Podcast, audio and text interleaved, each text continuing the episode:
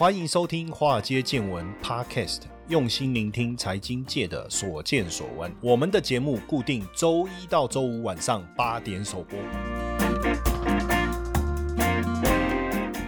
股票市场千奇百怪，见怪不怪。大家好，我是古怪教授谢承彦哦。那本集节目呢是由 MyTrade 赞助播出哦。那 MyTrade 呢是一家全球多元资产投资平台哦，为全球投资者提供外汇、加密货币、哦股票、股指还有大宗商品这些热门资产的交易服务，支援五大交易品种哦，四百种以上的交易标的啊。那 MyTrade 的集团呢，其旗下拥有多家公司，分别持有由澳大利亚证券投资委员会 ASIC，还有模拟西斯金融服务委员会 FSC，还有开曼群岛金融管理局 CIMA 授权的金融牌照。那出入金也支援各主流管道哦，操作便捷高效，是目前全球一百一十万用户的选择哦。那对于 m y t r 感兴趣的朋友呢，也可以透过节目的资讯栏索取学习懒人包，获得更多关于 m y t r。的相关资讯。那今天呢，要跟大家聊一下现在市场的一个状况哦。看起来市场面临一个无处可躲的黑天鹅事件哈，对不对？但是我们先来看一下，最近呃，实际上好像财报公布的情况没有大家想的这么差哦。因为阿发贝第一季业绩这个出来是相当好哈，那也宣布这个七百亿美元的库藏股哦，七百元库藏股。然后呢，这个 Meta 哇，那更不得了了哈，这个。呃，营收魁违一年啊，重返成长啊，然后整体营运状况啊，表现比大家预期来的好哈。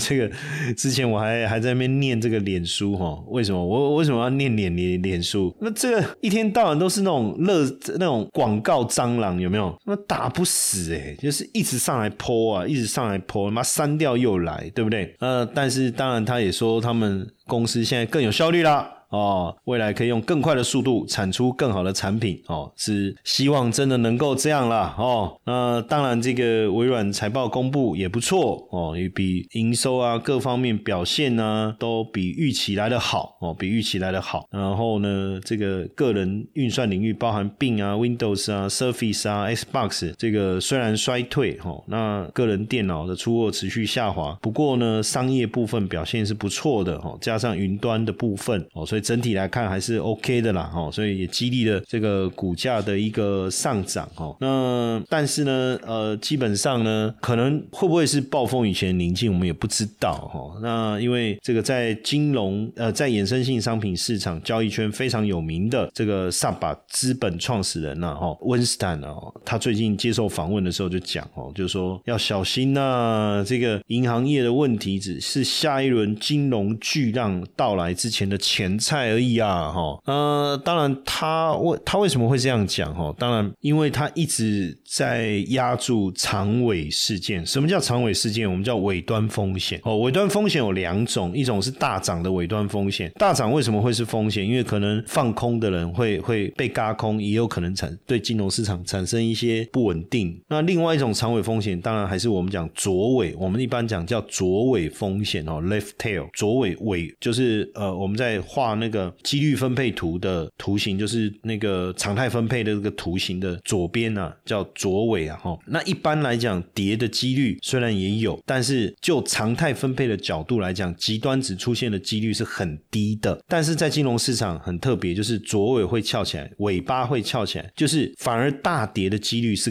高的，比我们想象来的高了。也不是说比正常的波动来的高很多，没有，但是比我们所可以理解的常态分配的这个尾端的几率。是相对是高的，那在这个情况下，当然就会给市场带来一些大跌时候的灾难，这个就叫尾端风险哈。那这个萨巴资本创始人温斯坦他就一直在赚这种钱，就是赚这种重大危机的钱哦。所以你你要讲他跟金融巨鳄概念很像也没错，所以华尔街是把它称为叫做危机猎手哈，就 hunter 特嘛，它专门就就有种闻到血腥味。那所以二零二零年，你知道那个新冠疫情导致的股市的一个大跌，它赚了多少？七十三趴哦，七十三趴。那它的规模，它的这个对冲基金规模是四十亿美金啊，哇，那七十三趴就很吓人了，赚二十几亿美金呢，一口气啊！你要知道，一般的一个基金哦，一年赚百分之十哦，稳定这样赚，算是很不错了，对不对？尤其是它的规模四十亿美金，超台币一千两百亿啊，这样的规模在台台湾很多的这个基金哦，大概一百亿已经很了不起了，对不对？它是一千两百亿啊，台币啊，所以很惊人哦。那他自己是说，目前他认为未来六个月市场剧烈动荡的可能性是相当高的哦，可能性相当高的。在他的职业生涯当中，他也做了像很多，他专门做 CDS，对不对？哦，那被称为吃螃蟹的交易员。过去像安龙事件啊、WorldCom 事件、加州电力危机等等，还包括像这个二零一二年这个摩根大通惨赔六十二亿美金的伦敦金事件，他们都有参与其中，而且赚到很多。所以你看哦，他二零零一年二十七岁，成为德意志银行两百多年来历史当中最年轻的董事总经理。然后二零零九年自己出来创业，成立这个对冲基金，就刚好被他捞到那个二零一二年那伦敦金那一个哈，很很厉害，很厉害。那当然，这个过去二零二零年之前十年的牛市哈，就你要讲二零零九一直到二零一九哈，这十十年除了二零一二年这个摩根大通伦敦金有让他捞到一大笔之外，这中间其实很没什么机会赚到钱。但是他最近哎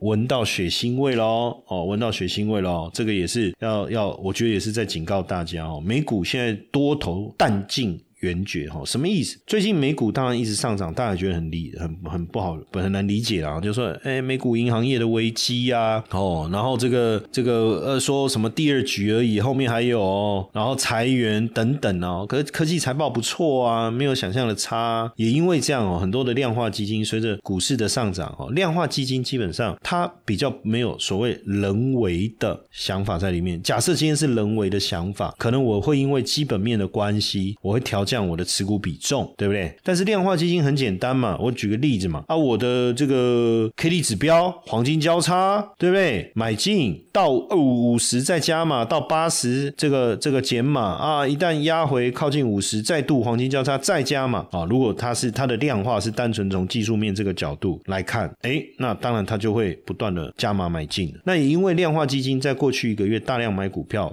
成为市场非常重要的支撑，可是现在资金差不多已经用完完了，所以你要量化基金要再推动不太容易，不太容易。那因为我们也发现，除了量化基金以外，像风险评价策略，就 risk parity 的风险评价策略也好，CTA 策略也好，这都是以波动率为操作的一个目标，也都增持了股票，所以表示现在市场上股票的这个多头的这个资金水位是来到一个相对高的位置，所以即便未来看好要再加码，也不容易。但是呢，量化策略我刚才讲很简单嘛。如如果我是低档黄金交叉买进，那我高档死亡交叉不就要卖了吗？那如果一旦我的指标跌破五十，超过五十，我会买进；那跌破五十，我当然也会卖出啊。所以现在持股比重相对高的情况下，那未来如果股市出现大幅度的下跌，量化基金要被迫平仓哦，卖出高达两千七百多亿的股票。那如果你说继续涨好了，它也只剩两百多亿的筹码可以再买。哦，所以这个就是一个要特别小心的一个地方哦。那当然，从估值的角度来看，哈，美国美股的估值目前也确实不便宜。当然，没有一个衡量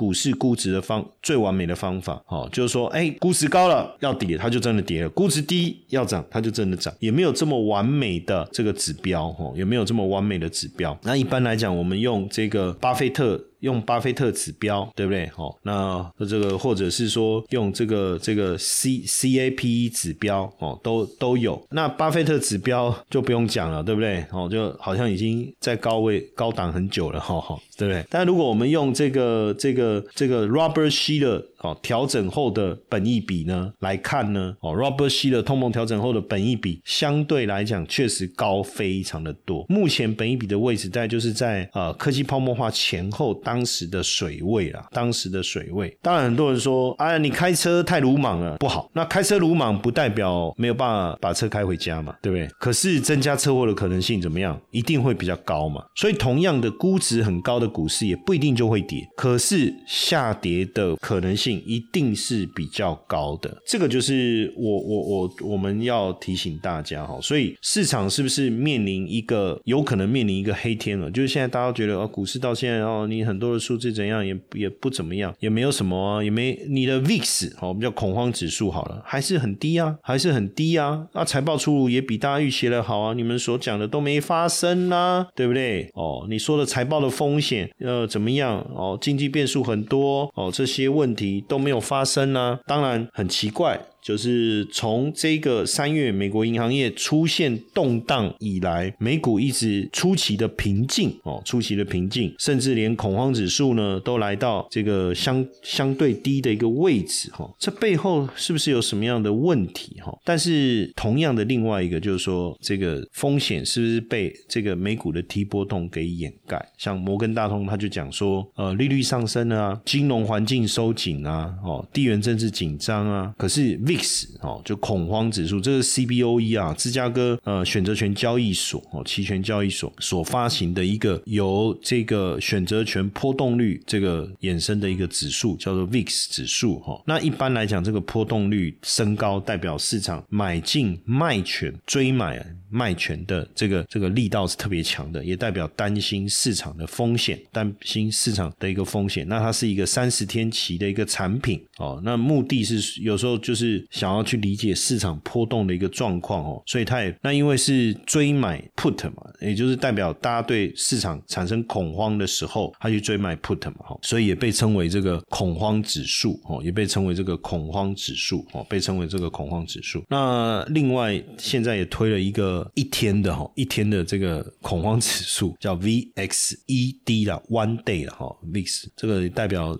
大家是不是对于？市场的波动哦，想要有更敏感的测量的一个方式哈。当然，测量市场的这个啊情绪有非常多的方法哈。那我们都把它叫，我们会把它叫做这个市场情绪指数哦。市场情绪指数。那什么叫市场情绪指数哦？其实并没有一个完整的定义啦。普遍来讲，当然是希望能够反映投资人的心理状态，投资人的心理状态。那因为投资呢，大部分大家关心的是基本面、技术面、产业。等等哦，但是投资行为当然有很大的原因，就是股价或者是指数的波动，有很大的原因是来自于投资者非理性的行为。哦，非理性的行为，就是说，股市在涨的时候，他会去想要追涨；股市在跌的时候，他会感到恐慌。是不是真的能够理性的时候，股市在非这个泡沫式的上涨的时候，他能够理性的去减码，或者是在恐慌性下跌的时候，他能够理性的加码？大部分是很难做到了哈，很难做到。那所以呢，大家就开始去研究这个投资者的情绪。假设投资人容易在这个股市泡沫的时候去追涨的话，那是不是也代表这个市场要反转？或者说，投资人？极度悲观的时候，是不是也也代表，就是说以非理性的角度来看呢？哦，非理性的角度来看，是不是一个反转的这个指标？哦，所以才会大家开始去做这样的一个这个指标的统计哦，叫市场情绪指数哦，市场情绪指数。那也希望透过这样的市场情绪指数呢，能够去比较了解哦，投资人目前反映的状况哦。那像当然有各种方式啊，比如有人是用用这些呃，比比如。说呃问卷式的哦，像摩根富利明投资者信心指数，它就是去用调查的，就是问啊你怕不怕？你会不会怕？哈，大概当然不是这样问啊，但是概念上啊。然后像道富投资者信心指数是透过量化的方式哦，这个量化的方式那当然就变成你要用什么指标来去做调查哈。那四星大学。哦，也有做情绪指数，有就类似这个呃欧美的问，它有仿效欧美问卷哈，哦有这个对前景的调查、金融市场的调查、投资心理这些来做的哈。那像中央大学也有做，哦也有做，大概中央大学的也是非常他所做的这个这个情绪指数也是非常知名的哈。那当然还有一些大家比较常用的哈，比如说 p u c o Ratio 啦、VIX 恐慌指数啦等等哈。那当然我们这个市场的情绪当然代表群体的行为了哈，代表群体的行为，那就容易有这种跟涨跟跌的一个情况哦。那因为市场的情绪有时候是是会被呃媒体啦，被周边的环境给带动哦。当然，透过市场情绪，我们就可以比较能够去理解是不是市场过热哦，或者是过过冷。尤其在这个外汇市场，也很多特别喜欢去观察散户的操作来当做一个指标哦，也有。哦，就就外汇市场特别喜欢做一个叫情绪指标这种东西。好，那当然也也有一些透过市场的交易量啦，或者是这个期货的持仓报告啦，哈，或者是这个我们刚才讲的 VIX 波动率等等都有。那当然 VIX 波动率呢，我们刚才有介绍嘛，我们稍微再提一下，它是一个反映未来三十天的波动程度的一个指标。如果这个指数是十五，预期波动大概在百分之十五，三十天的正负哦，比如说标准差哦，就是波动率十五了哈，那这个标准差四点三三，那几率呢，这个有百分之六十八，大概是这个意思哈。那如果指数通常超过四十，是一个比较。呃，非理性的恐慌了哈。那如果低于十五，就也是一种非理性的繁荣哦。这个是指标的一个使用哦。那当然，过去像巴菲特一直讲嘛，说别人恐惧时我要贪婪，那别人贪婪时我要恐惧。可是我们怎么知道别人到底是恐惧还贪婪哦？我们实际上有时候很难去真正的去掌握到那个氛围哦。那所以 CNN 就做了一个指标，叫做 Fear and Greed Index，叫恐惧贪婪指数哦。现在这个是很多人在用哦，也非。常客观的一个指数，那 C N 反正就把人的投资人的情绪分为恐惧跟贪婪哦，恐惧跟贪婪。但是你说我要用什么来来去观察呢？好，没关系，总是有一些指标可以多多少少反应。那我们就做一个综合性的反应，所以他就使用了七个指标哈，包含乐色债券哈，就将棒的需求。当然，简单来讲，乐色需求，乐色债券不是乐色需求，乐色债券的需求越高，代表大家。投资是越贪婪的嘛，哈，还有一个是股票价格动能，就是股票上涨的力道越强，代表大家越贪婪，合理嘛，哈。再来就是选择权，也参考选择权，大家是呃疯狂的要去买 call 比较看涨，还是疯狂的要买 put 比较看跌，这个也是一个。还有就是市场的波动率哦，还有股票的这个股价的这个上下的区间哦，还有包括股票价格的强度等等的哈，避风港需求等等，它就根据这个七个指标哈去加权做计算以后。做了这样的一个这个指标哈，那从零到一百哈，那零到二十五就是极端恐惧嘛，七十五到一百就极度贪婪。那当然为什么要做乐色债券哈？因为很这个很简单嘛，哦，这个股票价格动能也很好理解。那为什么要看选择权也可以理解哈？那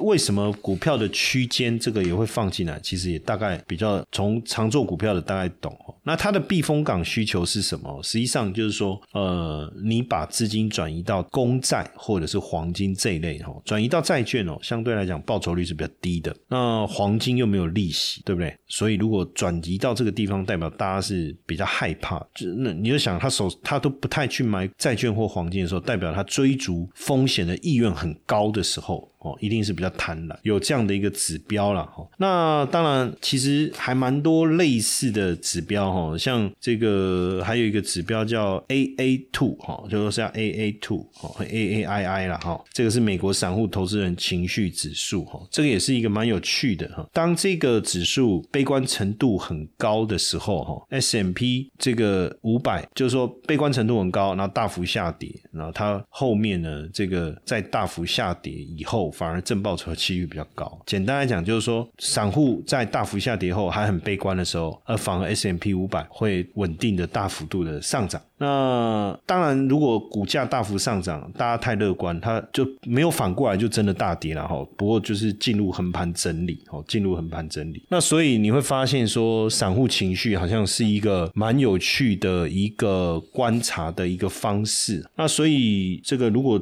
大家对于这个散户指标这个东西哈有兴趣的话，也欢迎大家来索取这个电子书哦，就是小老鼠 i u 一七八，输入关键字 m i 哦 m i 来索取这个电子书哈。电子书里面呃，我们也整理了这个就一个学习的懒人包哦，来教大家这个所谓的散户指标哦，情绪散户情绪指标，让你多一点了解。那也提醒大家本。本集节目是由 MyTrade 赞助播出哦。那 MyTrade 是一个多元的全球多元资产平台哦，帮大家提供各种外汇啊、加密货币哦，还有大宗商品、股票的一个交易。那旗下这个拥有 MASIC 哦，就澳大利亚证券投资委员会、摩里西斯服务委员会，还有开曼群岛金融管理局授权的金融牌照哦。那也提供全球一百一十万用户做这个跨足到国际金融市场。场非常好的一个平台哈。那对相关资讯有兴趣哈，对 MyTrade 感兴趣的朋友，也可以透过我们的节目资讯栏来索取学习懒人包，获得更多关于 MyTrade 的资讯。嘿，各位铁粉们，如果喜欢华尔街见闻，请大家多多按下分享键，让更多人能听到我们用心制作的节目。你们的一个小动作，是支持我们节目持续下去的原动力哦，快去分享吧！